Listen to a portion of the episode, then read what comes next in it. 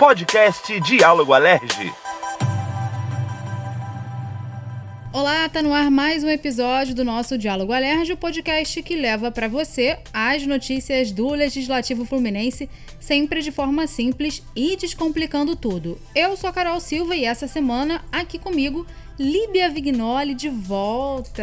Oi, Carol. Sentiu, minhas fa... Sentiu minha falta nas férias? Senti. Então, tô de volta, já vim para perturbar você e todos os nossos ouvintes do podcast. Eu tenho certeza que vocês acharam que vocês tinham se livrado de mim, né? Ora, Mas não. ora. Vocês não vão se livrar de mim agora, nem tão fácil. Nunca, meu amor. Ó, você tá aqui porque hoje a gente vai falar sobre a Declaração Universal dos Direitos Humanos, que vai completar 73 anos no próximo dia 10 de dezembro. Também, né, aqui no nosso podcast a gente tem a coluna Não é Bem Assim, com o diretor da assessoria fiscal aqui da LERJ, Mauro Osório. E aí hoje na coluna ele vai falar sobre o Noroeste Fluminense. Mas então vamos por partes, vamos começar então falando da declaração, né? Vou trazer aqui para vocês como é que foi isso. Proclamado pela Assembleia Geral das Nações Unidas em Paris no dia 10 de dezembro de 1948, o documento estabelece pela primeira vez a proteção universal dos direitos humanos, independente de raça, sexo, nacionalidade, etnia, religião ou qualquer outra condição.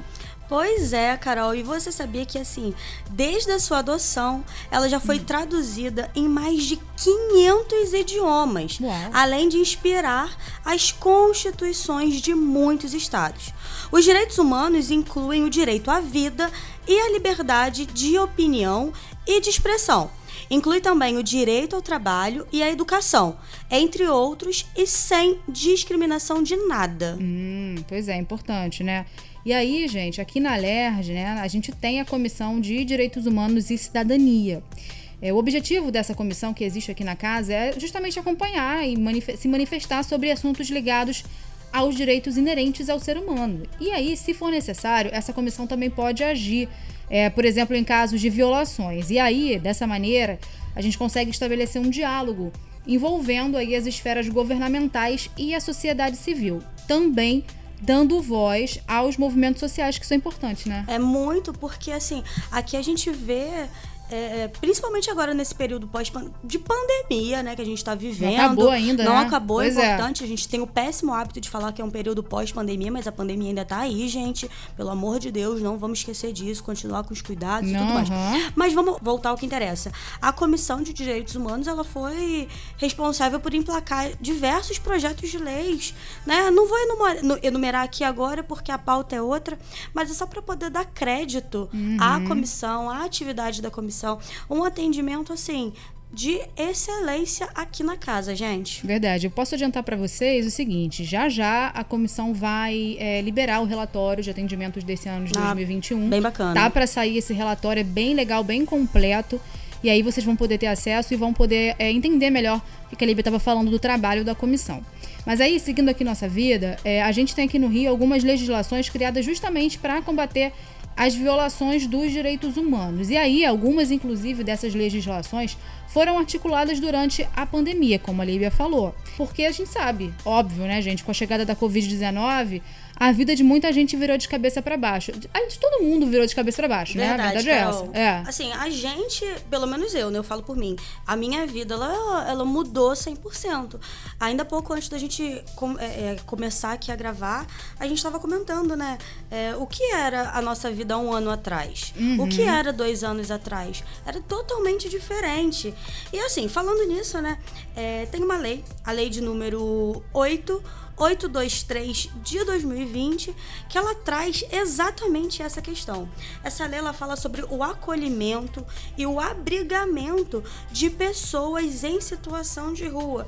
E a gente vê né, que o número de pessoas em situação de rua aumentou muito na pandemia, né? E dessa forma, né, o Estado está autorizado a criar novos centros de acolhimento, podendo utilizar prédios públicos e privados, né, nesse período de contingência por conta do coronavírus. Essa- a gente tem que pensar sempre que, nossa, muita gente perdeu o emprego, muita gente está É. desabrigada, então é papel do Estado acolher essas pessoas e dar o mínimo para elas, né, Não, Carol? sem dúvida. E aí, a gente trabalha aqui no centro da cidade, a gente viu como aumentou o número de pessoas em situação de rua aqui no centro. Eu moro na Tijuca, na Zona Norte também, muita gente na rua nesse, É, nesse período. Eu moro na Zona Sul, em Copa. Em Copa tá bem difícil também o número, esse número. Pois é. E aí, falando nisso, né, ainda sobre isso, a gente também pode citar a Lei 9.302, que institui a política estadual para a população em situação de rua aqui no Rio de Janeiro. E olha só, alguns princípios dessa política são justamente o respeito à dignidade da pessoa humana, a valorização e o respeito à vida, e a cidadania e o atendimento humanizado e universalizado. É isso que fala lá a Declaração de Direitos Humanos, que a gente leu no início, né? Uhum. Aí a gente vê como que, que essas novas leis, né, vêm se adequando, pautado nessa proclamação, né, lá de trás. É, em, 2000, em 2002, tá, foi criada a lei número 4056, que autorizou o governo a criar o Fundo Estadual de Combate à Pobreza e à Desigualdade Social, gente. Para você ver que é um pensamento que não é de agora, de pandemia, gente. A luta, né, dos direitos humanos é uma luta já antiga. A ideia, né, desse fundo é, foi viabilizar a todos os fluminenses, né, a todos os moradores do estado do Rio de Janeiro, o acesso a níveis dignos de subsistência, gente. É aquela história, né, que eu acabei de falar, é o mínimo. Isso aí, vale também a gente destacar o Plano de Metas Favela Cidadã. É um programa para o desenvolvimento socioeconômico dessas comunidades e outras áreas populares, autorizado pela Lei 9.131 de 2020. E aí ele é custeado pelo Fundo Estadual de Combate à Pobreza e às Desigualdades Sociais, que a Líbia até acabou de falar para a gente. E aí o plano será avaliado a cada dois anos e vai ser estabelecido o Índice de Desenvolvimento, Cidadania e Direitos em Territórios de Favela e demais áreas populares. Bom, vamos falar mais disso que é importante, é interessante. Vai. É, então, vamos lá, sim. Vou tentar resumir, tá, gente? O objetivo é desenvolver ações né, nas áreas de educação, de saúde, saneamento básico, emprego, renda, cultura, lazer, inclusão digital, inovação tecnológica, moradia, prevenção a catástrofes, segurança pública, mobilidade, assistência social e direitos humanos.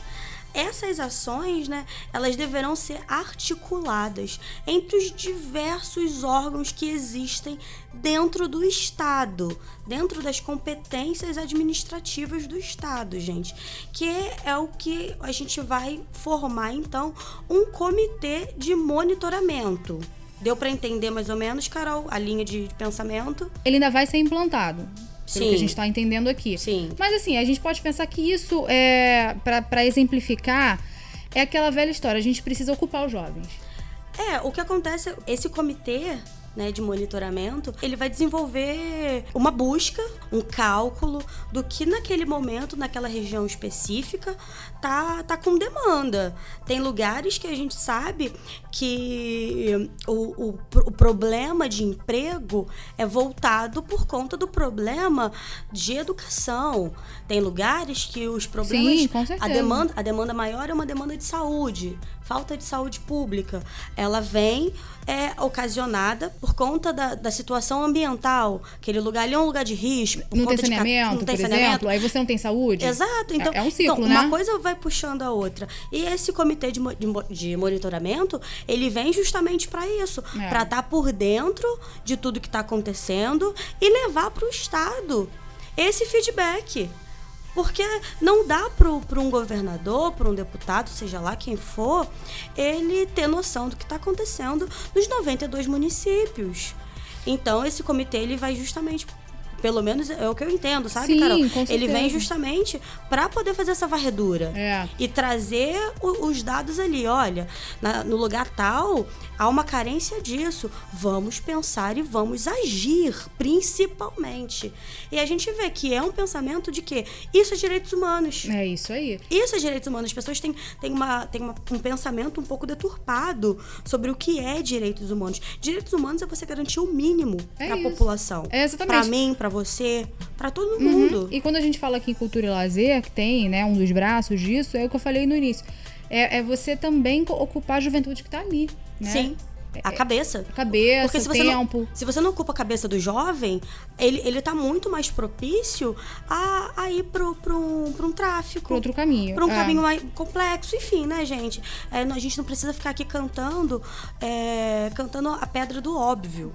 Cultura e lazer é fundamental, sim. Para todo mundo, Para né? todos. E aí, ó, até o que eu vou falar agora tem a ver com o que a gente acabou de comentar, que esse comitê deve ter a participação, além do poder público, também da sociedade civil, especialmente de entidades e coletivos que atuam em territórios de favela e da comunidade científica fluminense. É o que a Lívia estava falando.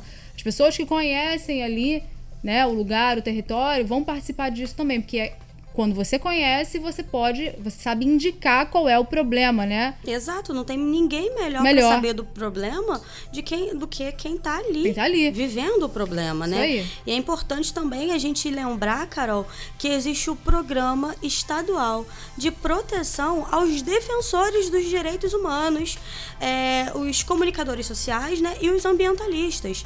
É um programa até bacana da gente falar, porque a gente vê é, constantemente uma, uma agressão nessas pessoas, É. agressão verbal, física, seja lá o que for. Mas aí a ideia desse programa é justamente assegurar que o Estado garanta a segurança de ambientalistas, de comunicadores sociais né, e dos defensores de direitos humanos, enquanto ele cumpre o seu papel ali. Porque a gente vê um apontamento dessas atividades, infelizmente, como atividades não necessárias.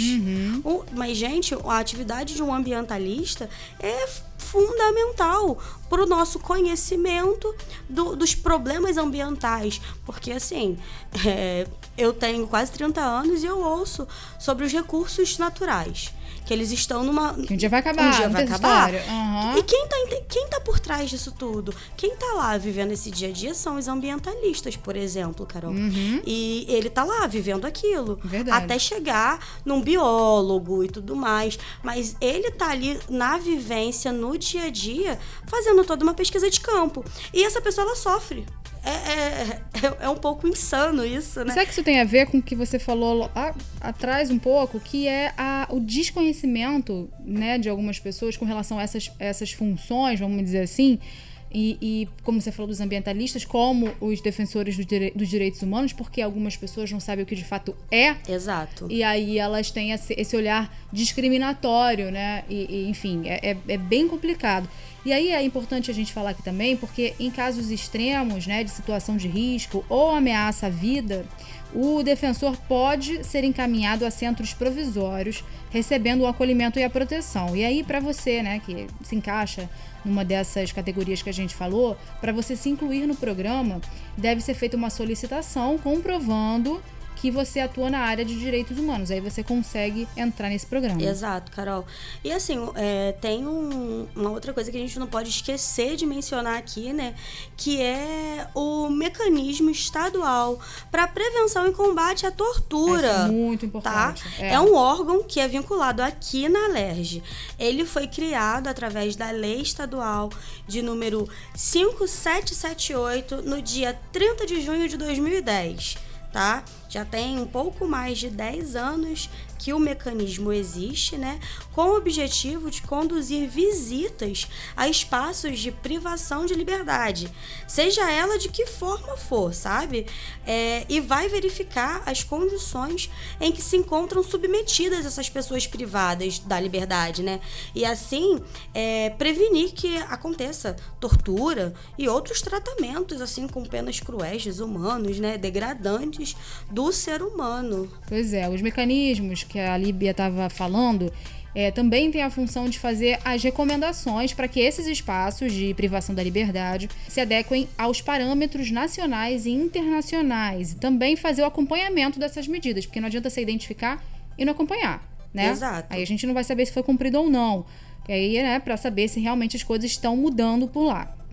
Agora, mudando de assunto, na coluna Não é Bem Assim dessa semana, o diretor da assessoria fiscal aqui da LERJ, Mauro Osório, como a gente prometeu no início, vai falar sobre o Noroeste Fluminense. Então, vamos ouvir.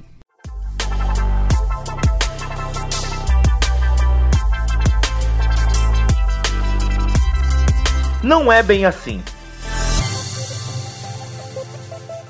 Vamos conversar hoje um pouco sobre é, o Noroeste Fluminense. Né? É, muitos pensam que a região do estado do Rio de Janeiro que mais precisa de apoio, é, de políticas sociais, de melhorias, é o Noroeste. É claro que o Noroeste precisa muito de apoio, de políticas sociais, de melhoria de infraestrutura, melhoria das suas estradas é, vicinais, né? Mas se nós formos olhar os indicadores de saúde, de educação, é, inclusive de emprego, né? Nós vamos ver que o maior problema do Estado do Rio de Janeiro é de infraestrutura, os maiores problemas do Estado de Janeiro estão na nossa é, periferia metropolitana. É, se nós olharmos os indicadores do IDEB, da educação nas escolas públicas que ensino fundamental de primeira a quinta série, nós vamos ver que os resultados dos municípios da periferia metropolitana são muito piores do que no Noroeste Fluminense, localizado no interior Fluminense, na fronteira com o Espírito Santo. É, se nós formos olhar a receita pública por habitante das prefeituras, é, a, a, receita pública por, por habitante das prefeituras do Noroeste são maiores, bem maiores do que na periferia metropolitana. É, eu não estou dizendo isso para dizer que o Noroeste não precisa de, de cuidados, de atenção, só procurando um pouco dentro da linha de que tem muitos sensos comuns equivocados, mostrando que se o Noroeste é digno e precisa de toda atenção, é, a, a periferia metropolitana, ao contrário do que alguns pensam, tem uma situação pior. O Noroeste tem 25 mil pessoas trabalhando em pequenas propriedades. Possui, é, é fato que o Noroeste ele tem o menor PIB, o menor PIB per capita do estado do Rio de Janeiro. Mas ele possui um, uma, uma, agricultura, uma agropecuária significativa, que gera pouco PIB per capita, mas gera emprego. Além do que, se nós formos olhar hoje com a pandemia e com tudo que nós temos aprendido sobre saúde, cada vez fica mais claro que uma produção agrícola, agropecuária de qualidade, é, evitando agrotóxicos, tendo uma comida é, feita e produzida e plantada na proximidade de onde é, nós compramos, de onde nós nos alimentamos, uma boa política de, de da prefeitura estar tá comprando alimentos frescos para as crianças para as escolas, é, é fundamental. Então, é, o Noroeste ele tem, de fato, muitos problemas, mas tem potencialidade e uma delas está em torno da nossa da agricultura familiar que existe lá. As propriedades no Noroeste de acordo com o censo realizado pelo IBGE para a agropecuária, em média tem menos de três trabalhadores por propriedade. São pequenas propriedades é, e a agricultura familiar é que produz alimentos no Brasil. A agricultura de grande propriedade produz para exportação. E o que a gente precisa é pensar política de apoio à agropecuária. Então, por exemplo, dentro da ideia do Fundo Soberano Estadual que a LERJ criou, né, é colocar recursos, por exemplo, para manutenção, máquinas e equipamentos pela Secretaria de Agricultura para a proteção das é, melhoria e, e, manutenção das estradas é, vicinais. Usar os recursos do Fundo Soberano para ter uma internet de qualidade para as escolas da região noroeste e também para toda a área rural. Ou seja, é, é importante a gente entender os problemas do Noroeste, mas também as potencialidades, é, a dificuldade de cada região do governo, como ter um planejamento que leve em conta o maior conhecimento de todas essas regiões e políticas que gerem jogos de ganha-ganha entre os municípios de cada região e entre as regiões do estado do Rio de Janeiro. Então, acho que é, essa, essa é a, a conversa que nós gostaríamos de ter aqui hoje. Vamos continuando ampliando a reflexão do Estado do Rio de Janeiro, recebendo também informações de quem nos ouve, para nós estarmos também aprendendo. Obrigado.